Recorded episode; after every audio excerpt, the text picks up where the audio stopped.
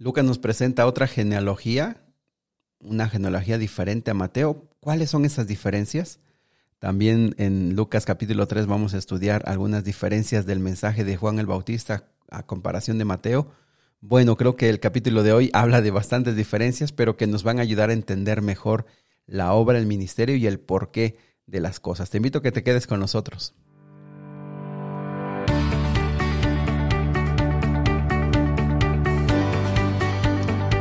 Muy buenos días, qué gusto saludarte. ¿Dónde estás ahora? ¿Estás cocinando? ¿Estás viajando? ¿Estás trabajando? ¿Estás estudiando?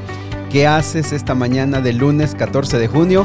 Eh, no lo sé, pero me da mucho gusto saludarte. Te quiero agradecer por darme la oportunidad de compartir contigo un poquito de información, un poquito de, ah, de análisis, un poquito de historia, pero sobre todo compartirte, eh, tratar de compartir, compartirte lo que Dios quiere para ti, el amor que Él tiene por ti y los propósitos que Él tiene para tu vida. Así que te agradezco y felicito, felicito que estés aquí y te animo. Recuerda que nuestra meta es estudiar todo el Nuevo Testamento. Esa es nuestra meta. Así que eh, vamos a estar aquí si Dios lo permite y juntos vamos a ir avanzando y vamos a ir aprendiendo cada vez más y vas a ver que nuestra vida va a ser transformada porque así actúa el Espíritu Santo. Poco a poco va cambiando. Por supuesto, en la medida que nosotros le demos la oportunidad de hacer ese cambio, ¿verdad? Muy bien, pues vamos a comenzar. Te invito para que tomes tu Biblia si lo puedes hacer. Y si no, pues eh, toma la costumbre de escuchar este audio donde quiera que vayas, donde quiera que estés, eh, puedas escuchar este audio, ¿sale? Pues vamos a comenzar. Muy bien, Lucas capítulo 3 eh, nos presenta, como, Juan, como ya lo había dicho él, Lucas investigó, analizó y puso las cosas en orden y de esa manera Lucas nos da más datos interesantes que los otros evangelios no nos habían compartido. Nos recuerda quién era el emperador, era Tiberio César, nos recuerda que en Judea estaba gobernando Poncio Pilato, que en Galilea estaba gobernando Herodes, Herodes Antipas, hijo de Herodes el Grande, que realmente este fue grande, ¿verdad? Este, este hijo de Herodes no fue tan grande como su padre. Y también nos recuerda quiénes eran los sumos sacerdotes. ¿Qué era el sumo sacerdote? El sacerdote, en pocas palabras, era el jefe de los sacerdotes, era el jefe de todos los trabajos que se hacían en el templo, era el jefe de todo eso, ¿verdad? Em, moralmente o por su influencia, la gente decía que Anás era realmente el sumo sacerdote. Pero los romanos habían tomado la costumbre de, aunque esto era un asunto de los judíos, ellos tenían que elegir y básicamente el sumo sacerdote era por toda la vida que él tuviera y lo heredaba a sus hijos.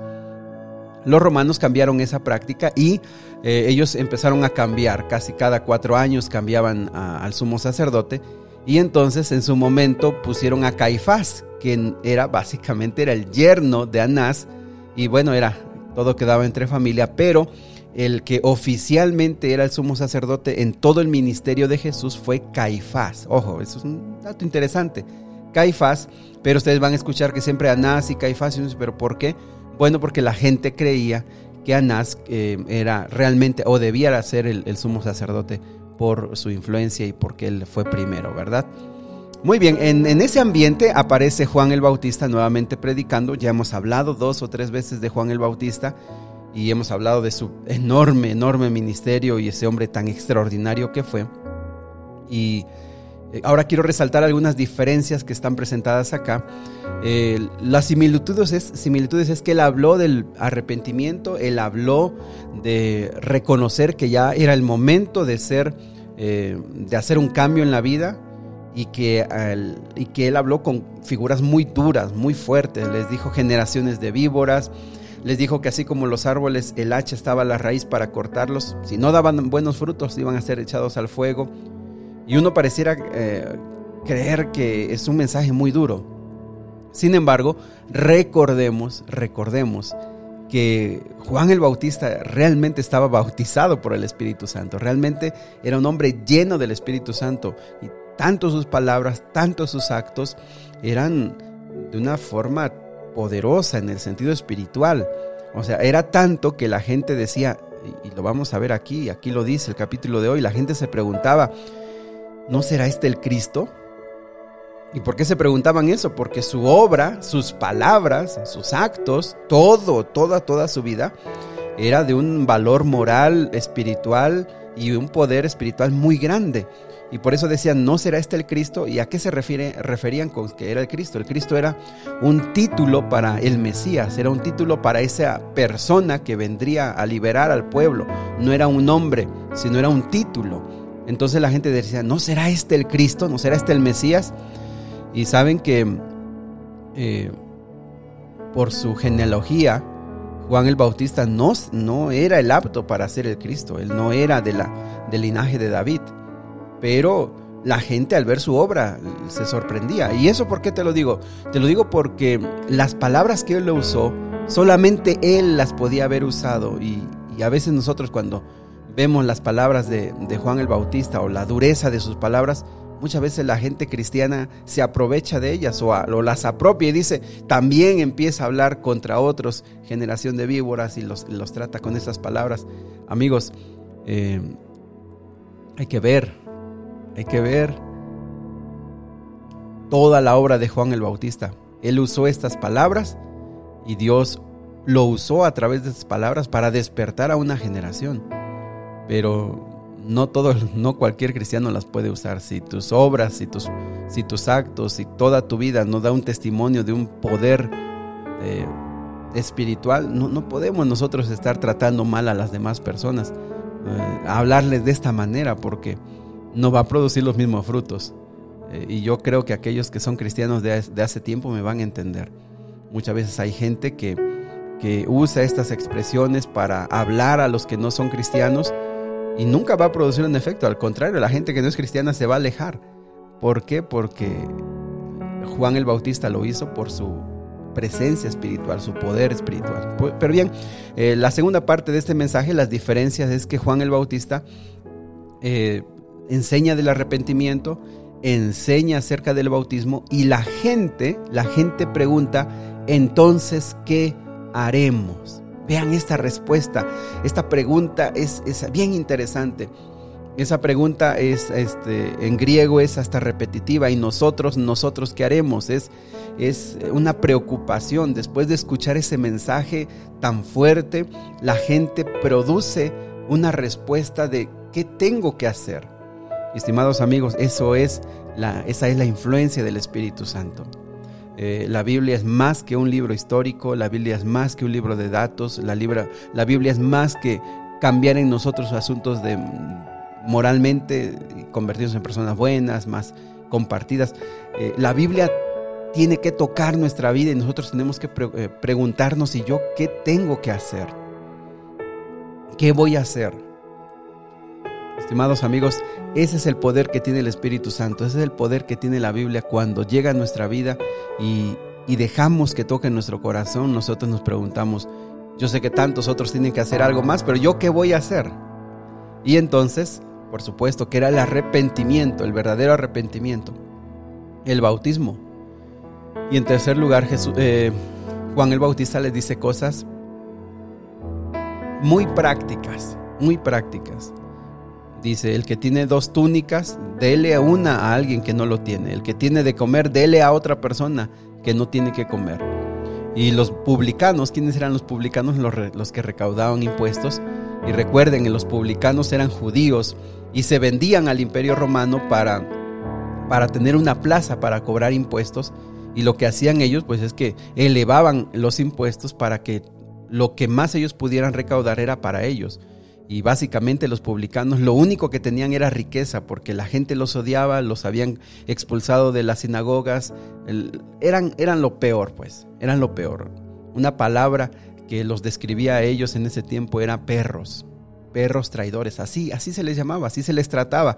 Entonces lo único que los publicanos tenían, que, que cobraban impuestos, era dinero, porque de ahí todo, todo el pueblo eh, los maltrataba, los humillaba y por supuesto los excluía. Y aún ellos iban a ver a, Juan el Bautista y, Juan les dijo, pues lo que ustedes tienen que hacer es no exijan más de lo que se les ha ordenado, no cobren más y, si solamente sean justos con lo que ustedes tienen que tener para, para existir, pero no tienen por qué cobrar más.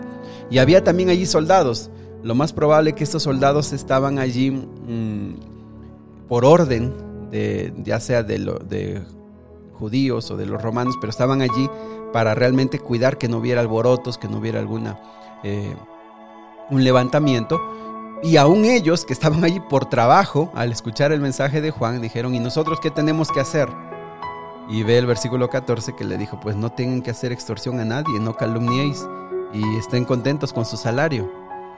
Es decir, eh, Juan el Bautista en, este, en esta parte de Lucas menciona cómo es la vida después de que una persona se ha arrepentido, ha reconocido sus pecados, ha reconocido su falta, ha reconocido que está perdido y va a Cristo y entonces se entrega a Cristo a través del bautismo y entonces ahora inicia una vida diferente y dice, ¿qué tengo que hacer? Estimados amigos, si nosotros esta mañana le preguntáramos al Señor, ¿qué tengo que hacer? Él tendría para cada uno de nosotros algo práctico que hacer en los diferentes lugares en los que trabajamos, en los diferentes lugares donde nos desarrollamos. El Señor nos diría, ¿y yo qué tengo que hacer? Pues mira, deja de molestar a tus compañeros, mira, trata bien a tus empleados, mira, em, tienes que hacer esto. O sea, no, no lo sé, pero el Señor sí, sí nos diría a nosotros de manera personal, Daniel, tú tienes que hacer esto o tienes que hacer aquello. Lo que quiero decir amigos es que hay una diferencia entre la vida antes y después de encontrar a Cristo y que la pregunta más importante que la persona se tiene que hacer es ¿qué, ¿qué debo de hacer yo? ¿Qué debo de hacer? Muy bien, eh, también Lucas nos presenta el bautismo de Jesús de una manera muy corta. Él, la diferencia que él tiene es que él dice que el Espíritu Santo descendió en forma de paloma, lo que otros no mencionan. Interesante, pero pero bien, yo quisiera detenerme en la última reflexión que está en el versículo 23 al 38 y es la genealogía de Jesús. Recuerden que ya vimos una genealogía, que es la de Mateo, donde eh, se trata de enlazar de dónde viene Jesús, quién fue su padre, su abuelo, bisabuelo, y así se va y se termina con David eh, y Abraham también. Y entonces ahora la eh, genealogía de Lucas es un poco diferente y tiene bastantes asuntos ahí complejos que los que estudian esto y analizan, se pasan libros y libros y, hojas analizando y estudiando y comparando. Y bueno, no es nuestro estudio esta mañana, pero eh, el punto importante es que sí hay una diferencia. La genealogía de Lucas es diferente a la de Mateo. Y básicamente después de estar comparando, creo que el punto más importante, amigos, es que al parecer la genealogía de Lucas nos presenta eh, los ancestros de parte de María. Esa es la primera.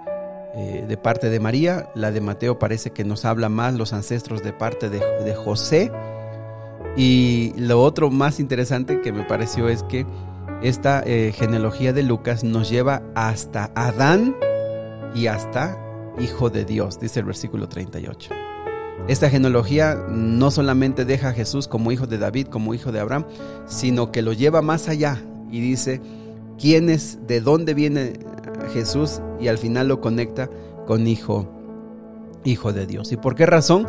Porque recordemos que Lucas es una persona gentil, no es judía, y lo que Lucas quiere dejar en claro es que a final de cuentas Jesús es eh, hijo de Dios y, es de toda la humanidad, no solamente de los judíos, no solamente queda en Abraham. Y eso nos, nos ayuda a entender que el Evangelio es abierto para todas las personas, que Jesús pues es el Salvador de todo el mundo, no solamente de los judíos, ¿verdad? Es para todos nosotros. Y, bueno, eh, en las genealogías eh, vemos en resumen la vida de los personajes pasados, sus errores, sus defectos, sus aciertos, la grandeza de ellos.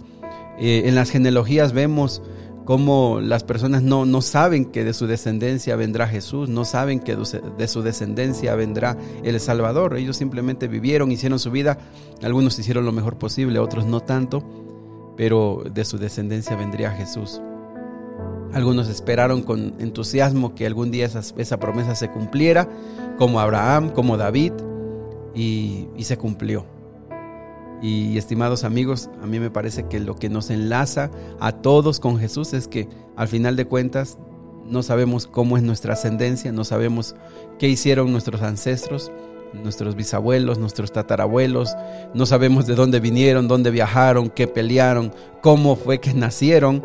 Eh, si tuviéramos esa oportunidad de conocer nuestros ancestros 10, 15 generaciones atrás, 20 generaciones, ¿te imaginas que tú pudieras saber si vinieron de otro país, eh, cómo nacieron, si vinieron de frutos de problemas grandes como, una, como violaciones? No lo sé, ¿te imaginas eh, conocer todo ese pasado? No lo sé, pero todo eso al final nos une con Jesús en que todos somos, somos hijos de Dios. Y, finalmente, después de todos esos errores y todos esos problemas que nuestros ancestros hayan tenido, nosotros estamos aquí, amigos, y tenemos ahora la oportunidad, tuvimos la oportunidad de nacer, tuvimos la oportunidad de, tener la vida y con ella la oportunidad de conocer a nuestro Salvador.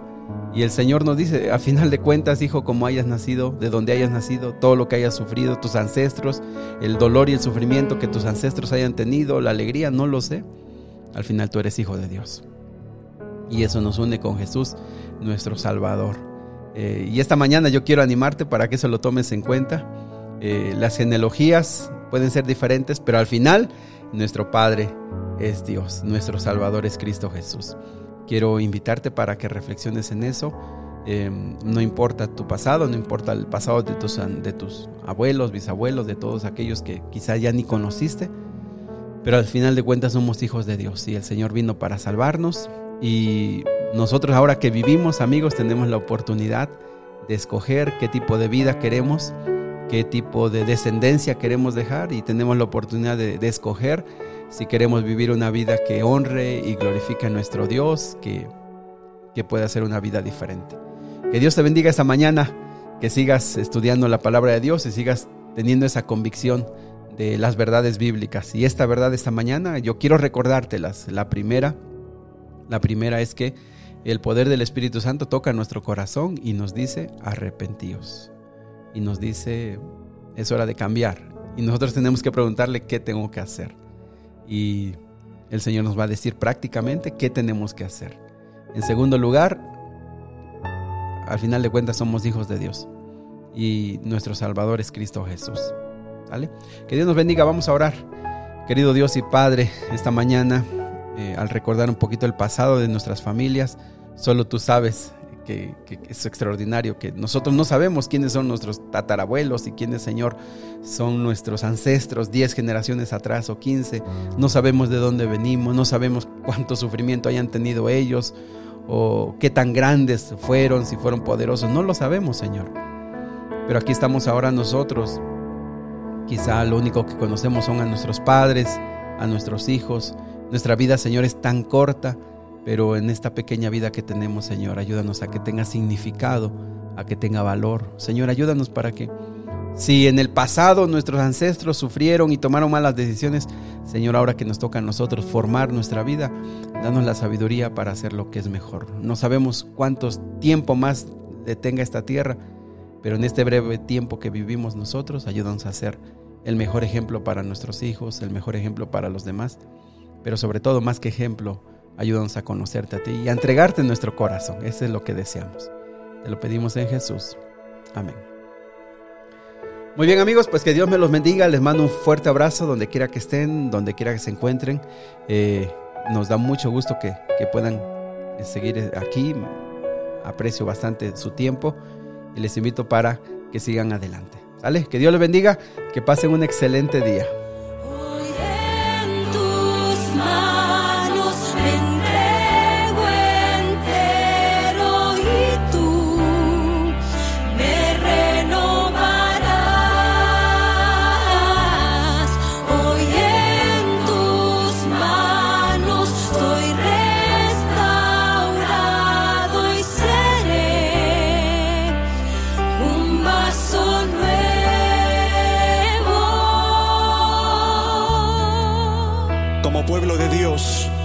nuestra voz en un solo espíritu y dejemos que Dios